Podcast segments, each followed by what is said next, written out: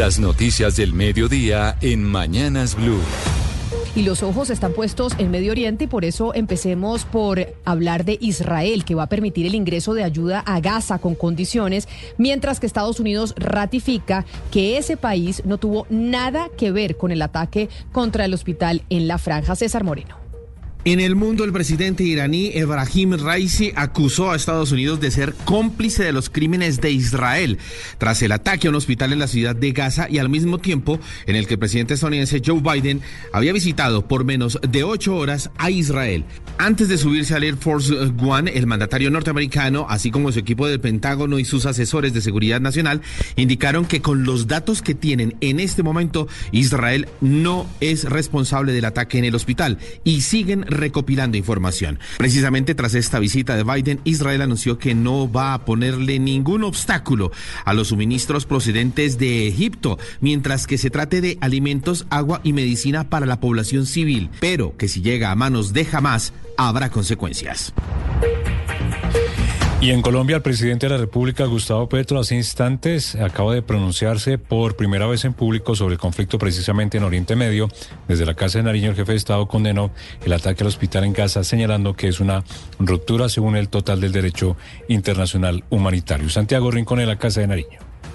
Hola Global, muy buenas tardes. Efectivamente lo acaba de hacer el presidente Gustavo Petro durante la posesión de dos nuevos magistrados del Consejo de Estado.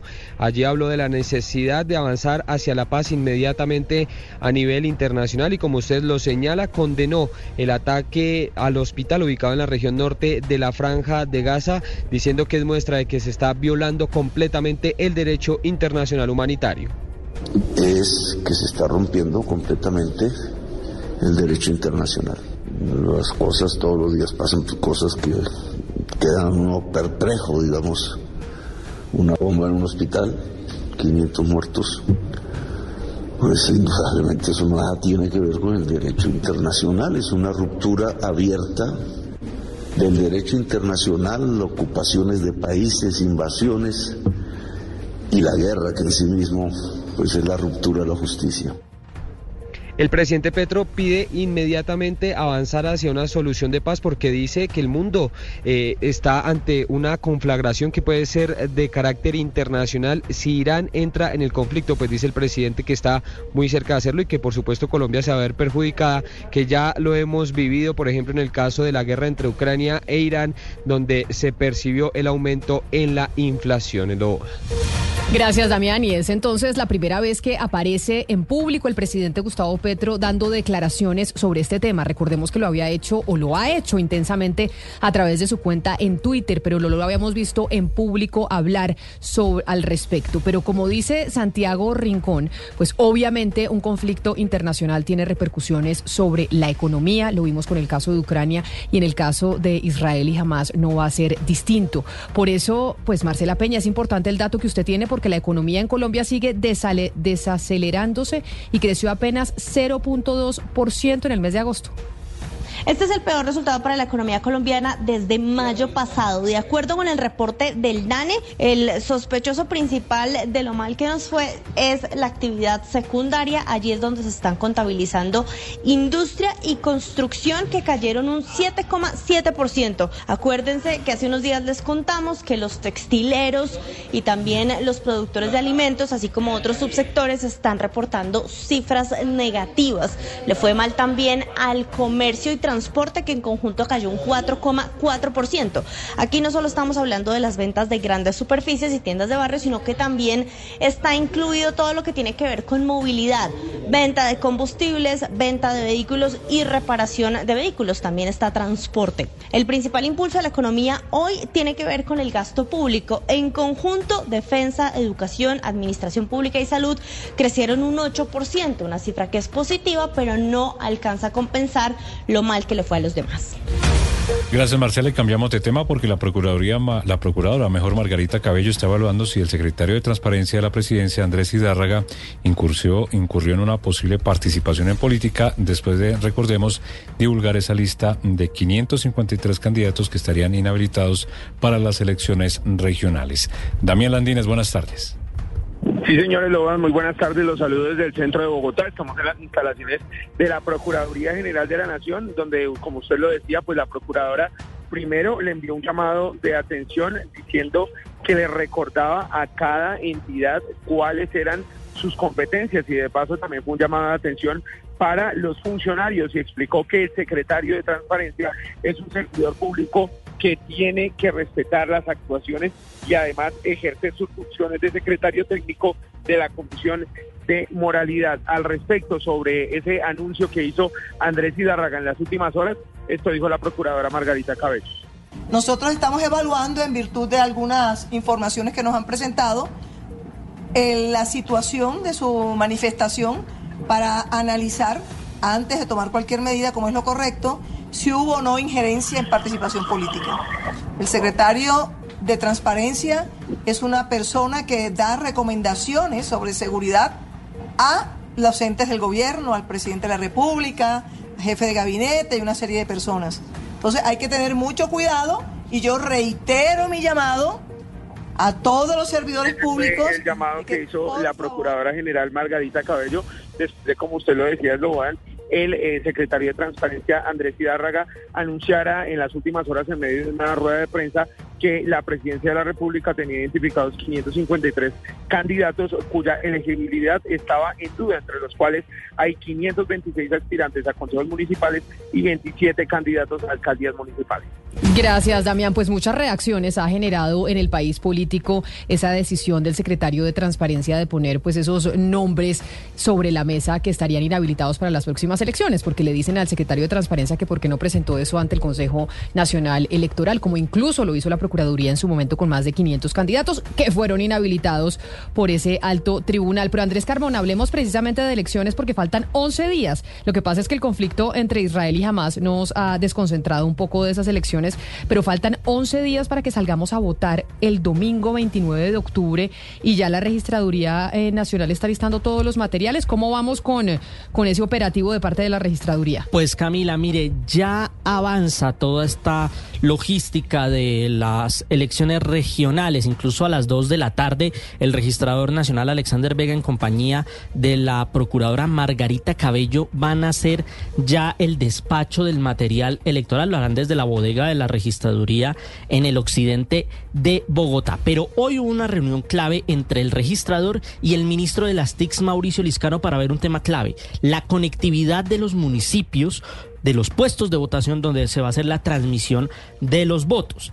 Allí, el registrador nacional aseguró que se tomarán medidas para garantizar dicha conectividad. Escuchemos el día de las elecciones se pueda transmitir los resultados electorales, tanto las actas como la información del preconteo. E igualmente hemos concluido con eh, la observación del SOC de ciberseguridad que nos va a prestar todo el apoyo logístico con el objetivo de proteger nuestras páginas y el preconteo al día de la elección. Esta reunión también participaron los eh, representantes de los diferentes operadores de telefonía celular y de Internet y se acordaron diferentes acciones como la revisión y mejoramiento de la potencia de la señal, la verificación del funcionamiento de todas las redes, no hacer mantenimiento antes, durante y después de la jornada electoral, es decir, sábado, domingo y lunes, el congelamiento de las redes y la garantía del servicio eléctrico. Y recuerde usted, Camila, que la registraduría también eh, va a instalar o está instalando en cerca de 200 municipios apartados del país es Internet satelital de Skynet, la tecnología de Elon Musk. Con estas elecciones se despide Alex Vega, un registrador que han criticado mucho, que tuvo eh, pues tremendo lío en la primera vuelta de las elecciones, eh, creo que fue en Congreso, ¿no? Fue en Congreso, donde hubo lío en, en la registraduría. Y todavía hay, dudas con el tema del software, lo hemos venido aquí mencionando aquí en Blue Radio, de los problemas que ha tenido con el software de testigos, de inscripción de candidatos, de eh, sorteo de jurados y estas alertas incluso dado la propia MOE. Y vamos ahora a las calles de Bogotá porque a esta hora se lleva un plantón en contra del gobierno en la carrera séptima muy cerca del Parque Nacional y los manifestantes marcharán hasta la Plaza de Bolívar. Felipe García.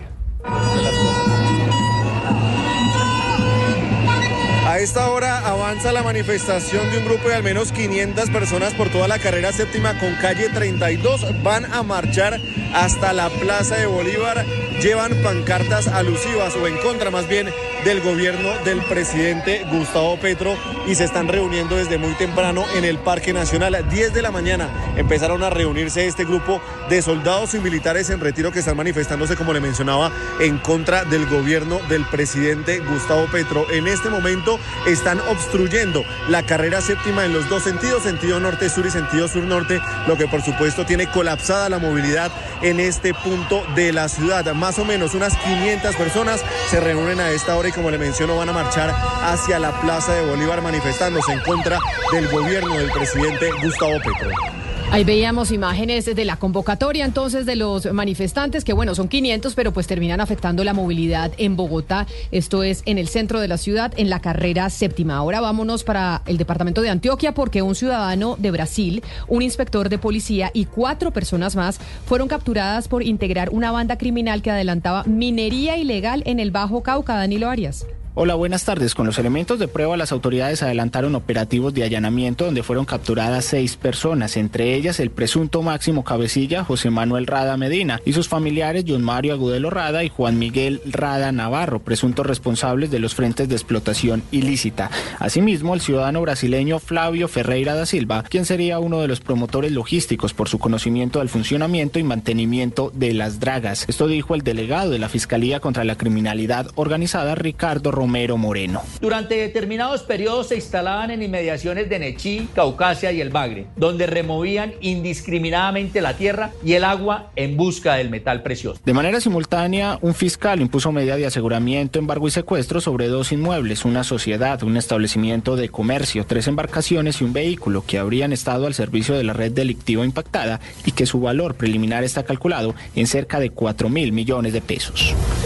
Entre tanto, tropas del ejército capturaron en las últimas horas a un cabecilla de las disidencias de las FARC, esto en el Guaviare, y este sujeto sería encargado de las finanzas ilegales de este grupo armado ilegal, quien era el encargado de recaudar más de 3 mil millones de pesos al año, producto de extorsiones. Carlos Andrés Pérez.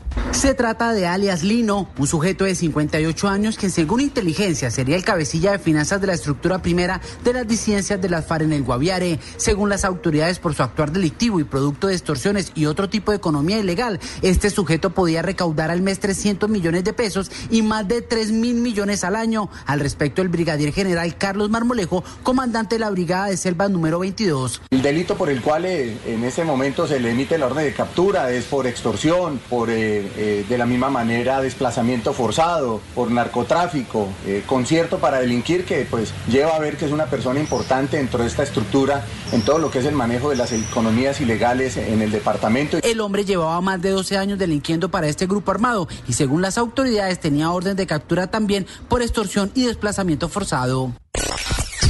La noticia deportiva. Y en noticias deportivas tenemos una que está relacionada con la política. Definitivamente Sebastián Karim Benzema, que era la última gran estrella del Real Madrid, no ha tenido ni tendrá buena relación con Francia, país del cual también tiene nacionalidad. Recordemos que Karim Benzema es argelino, pero también francés y lo acusó ayer el ministro del Interior de ese país que tenía relación con los hermanos musulmanes y hoy salió una congresista conservadora francesa diciendo que si esto se confirma le tienen que quitar la nacionalidad francesa a Karim Benzema. Sí, y es que pues eh, él eh, apoyó en sus redes sociales eh, a Palestina, condenó a Israel y no es la primera vez que esto pasa. Usted sabe bien que en la selección francesa ha habido estas divisiones raciales entre la comunidad árabe que juega en Francia, que hay muchos jugadores de origen árabe y Benzema se ha posicionado varias veces y esto ha hecho que muchos hinchas de la selección francesa pues no lo quiera él. La relación de Karim Benzema y lo vemos en, en nuestras pantallas de nuestro canal de YouTube de Blue Radio en vivo con la camiseta del Real Madrid nunca han sido, buenas con la selección eh, francesa y claramente ahí deja una huella importante ahora que lo están acusando de tener relaciones con grupos eh, terroristas como los hermanos musulmanes. La otra noticia deportiva llega desde Bogotá y es que Santa Fe sacó a la venta las boletas para el clásico capitalino número 314 que jugará frente a Millonarios el próximo sábado a las 4 de la tarde. Para los hinchas rojos las boletas van desde los 50 mil hasta los 150 mil y para los de Millonarios que son los visitantes van desde los 60 80 mil hasta los 95. Los hinchas azules tendrán ingreso en norte, oriental norte y occidental norte. El antecedente más reciente es la victoria 4-2 del conjunto cardenal sobre los embajadores el pasado 10 de septiembre en la fecha 10 de la presente liga. Las principales tendencias en redes sociales. Ojalá me